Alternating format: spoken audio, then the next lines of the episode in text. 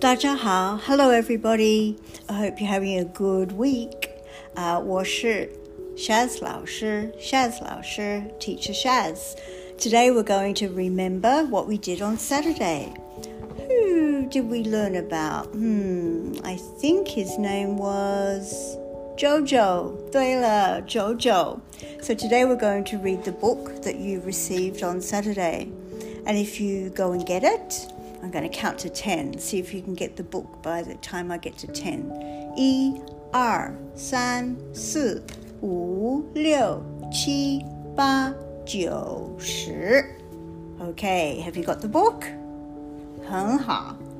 Okay, so you look at the front cover, it has a picture of Jojo. And at the top it says 每天,每天,每 is every. 天 is sky or day, so every day. So what do we do every day? Okay, you can turn the page. Oh, look, there's a girl washing her face.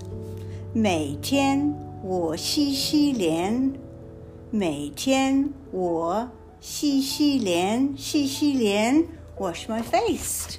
Turn the page. 每天我洗洗手，手 is hand. 每天我洗洗手。Turn the page.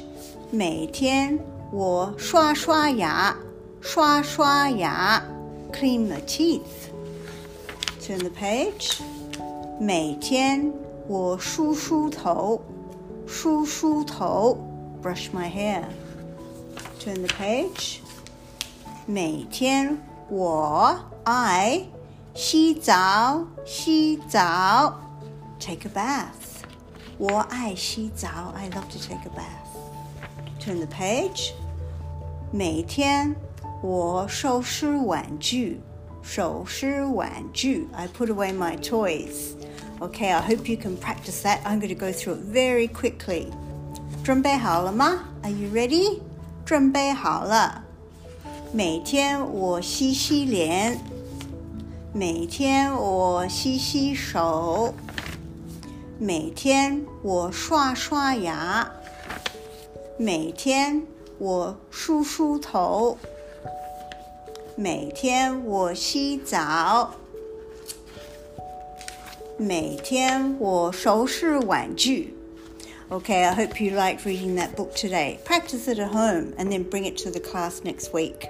好，再见，拜拜。